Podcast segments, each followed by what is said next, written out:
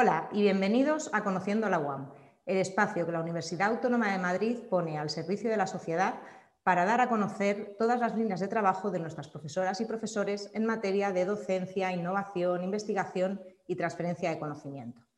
En primer lugar, quiero dar las gracias a la profesora Natalia Rubio Benito por estar hoy con nosotros. Bienvenida, Natalia. Gracias. Bueno, en primer lugar voy a presentarte. Eh, Natalia Rubio Benito es profesora titular de Comercialización e Investigación de Mercados en el Departamento de Financiación e Investigación Comercial de la Facultad de Ciencias Económicas y Empresariales de esta universidad. Además, es la coordinadora del Grupo de Investigación eh, Experiencia del Consumidor y Marca. Eh, trabaja principalmente en líneas relacionadas con la experiencia omnicanal, la implantación de tecnologías de, de inteligencia artificial en atención al cliente. Y bueno, en primer lugar, de nuevo, darte las gracias por participar en Conociendo la UAM y permíteme eh, preguntarte cuál es la principal línea de investigación en la que estáis trabajando actualmente. Gracias a, vosotros por esta posibilidad de, contar lo que estamos haciendo.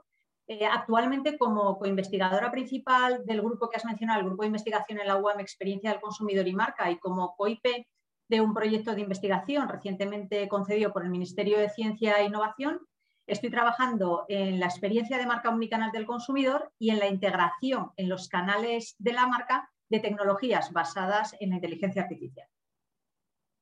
Bueno, pues eh, creo, creo que es una línea muy interesante, pero si nos puedes hablar un poquito más de cómo crees que puede entender la audiencia que la omnicanalidad es útil para el desarrollo y el avance del conocimiento.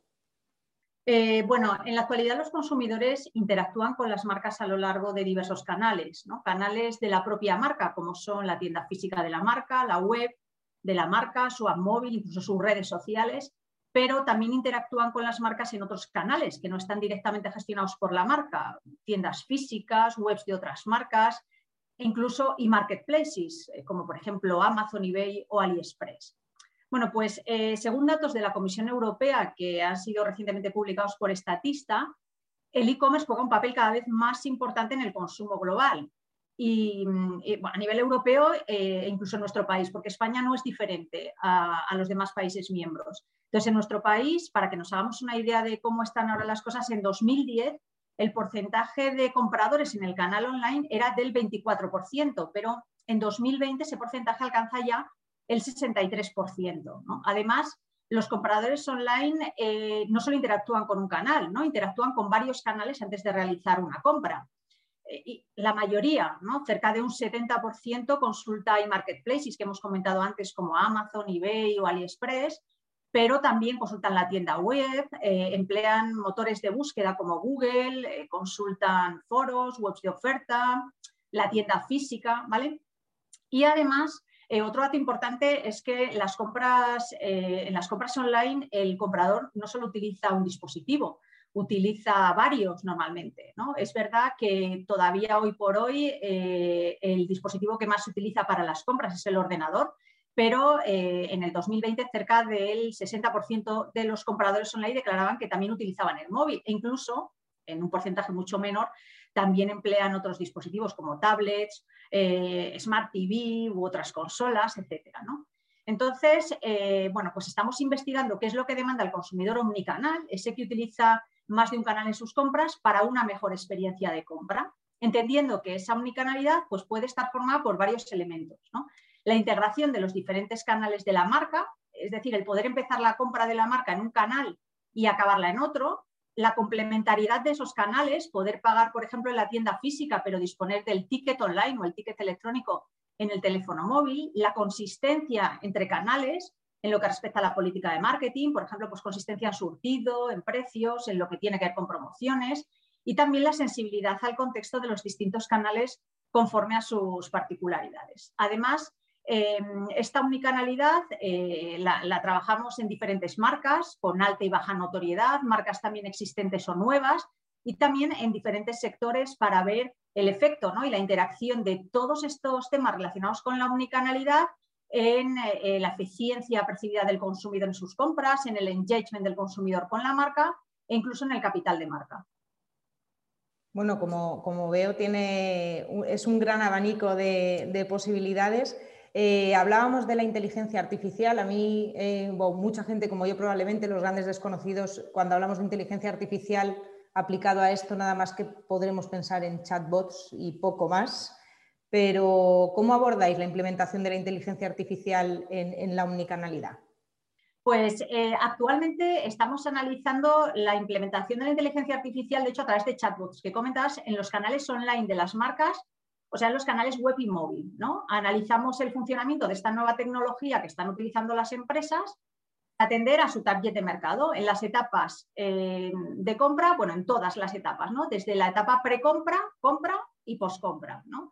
Entonces, evaluamos la interacción del consumidor con varios chatbots en todas esas etapas y en el análisis de la interacción, pues abordamos la calidad percibida por el consumidor para la información recibida por el chatbot y también para la interacción. Entonces, además, examinamos la interacción desde una doble perspectiva, la del usuario y la del chatbot, es decir, en qué medida durante la interacción el usuario percibe al chatbot competente, autónomo y relacional y en qué medida también el usuario se percibe a sí mismo competente, autónomo y relacional en el uso de esa tecnología.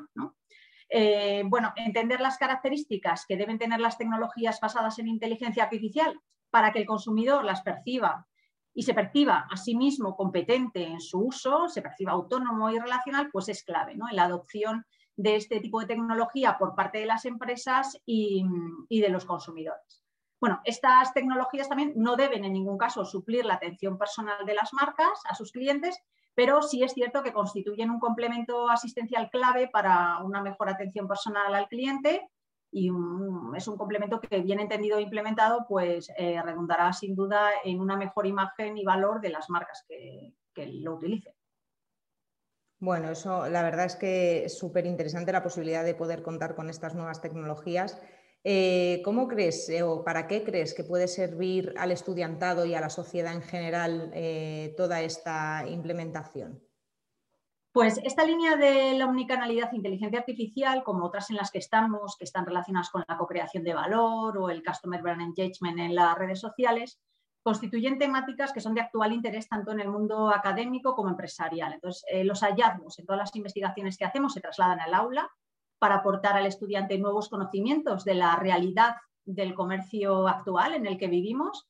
Eh, y bueno, luego respecto a la sociedad en general, entender la omnicanalidad y la integración en el Customer Journey de mecanismos de automatización basados en la inteligencia artificial, pues permitirá a las empresas gestionar mejor todos sus canales en la consecución de un eh, mejor Customer Journey del consumidor a lo largo, como hemos dicho antes, de todo el proceso de compra, ¿no? desde las etapas previas de búsqueda de información de productos hasta las etapas post-compra. Eh, la omnicanalidad pues, mejorará la eficiencia del consumidor en la compra, eh, mejorará su experiencia de compra y su satisfacción con la marca. Y bueno, pues eh, consumidores satisfechos con una marca son más leales a la marca, su demanda es más inelástica en el precio, por tanto, la omnicanalidad genera valor en el consumidor y consecuentemente también en las marcas. ¿no? Esas marcas con una percepción más favorable de omnicanalidad, pues eran marcas más valiosas, es decir, marcas pues con un mayor capital de marca.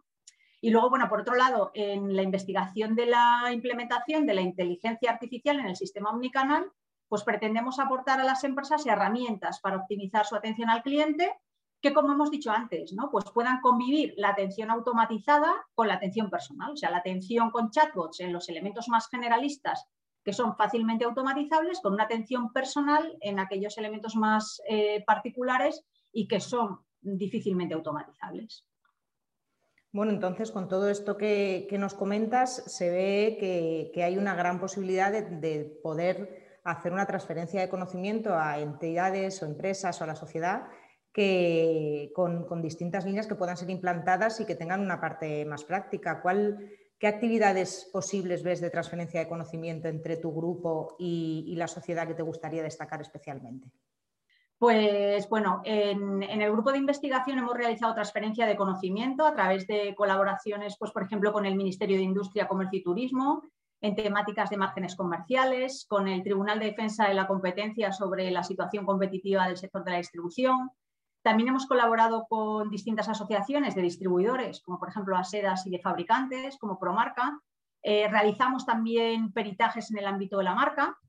Y eso en el ámbito de la investigación y en el ámbito de la docencia, pues colaboramos con la Cámara de Comercio e Industria de Madrid en distintos cursos, divulgamos también conocimientos en másteres de otras universidades, de la nuestra, pero de otras universidades, eh, en cursos de verano. Y bueno, pues actualmente tenemos también con la FUAM dos cursos que tienen el periodo de inscripción abierto. Uno presencial, negocios digitales, crea tu startup desde la universidad, que se impartirá desde octubre hasta diciembre, y otro online, negocios digitales, top skills y applications, que se impartirá desde diciembre de este año 2021 hasta julio del 2022. Genial, pues la verdad es que hay muchas, hay muchas líneas de trabajo. Eh, dejaremos la información de los, de los cursos que, indicas en la descripción del vídeo también por si a alguien le interesa. Y nada, de nuevo darte muchísimas las gracias por haber participado y te dejo un espacio para que, para que cierres la entrevista como, mejor consideres. Pues nada, agradeceros a vosotros la oportunidad que nos dais de contar cómo hacemos nuestra investigación, a qué sirve, qué utilidad tiene para académicos, empresas y para la sociedad en general. Gracias a vosotros. Genial, gracias. Hasta luego. Adiós.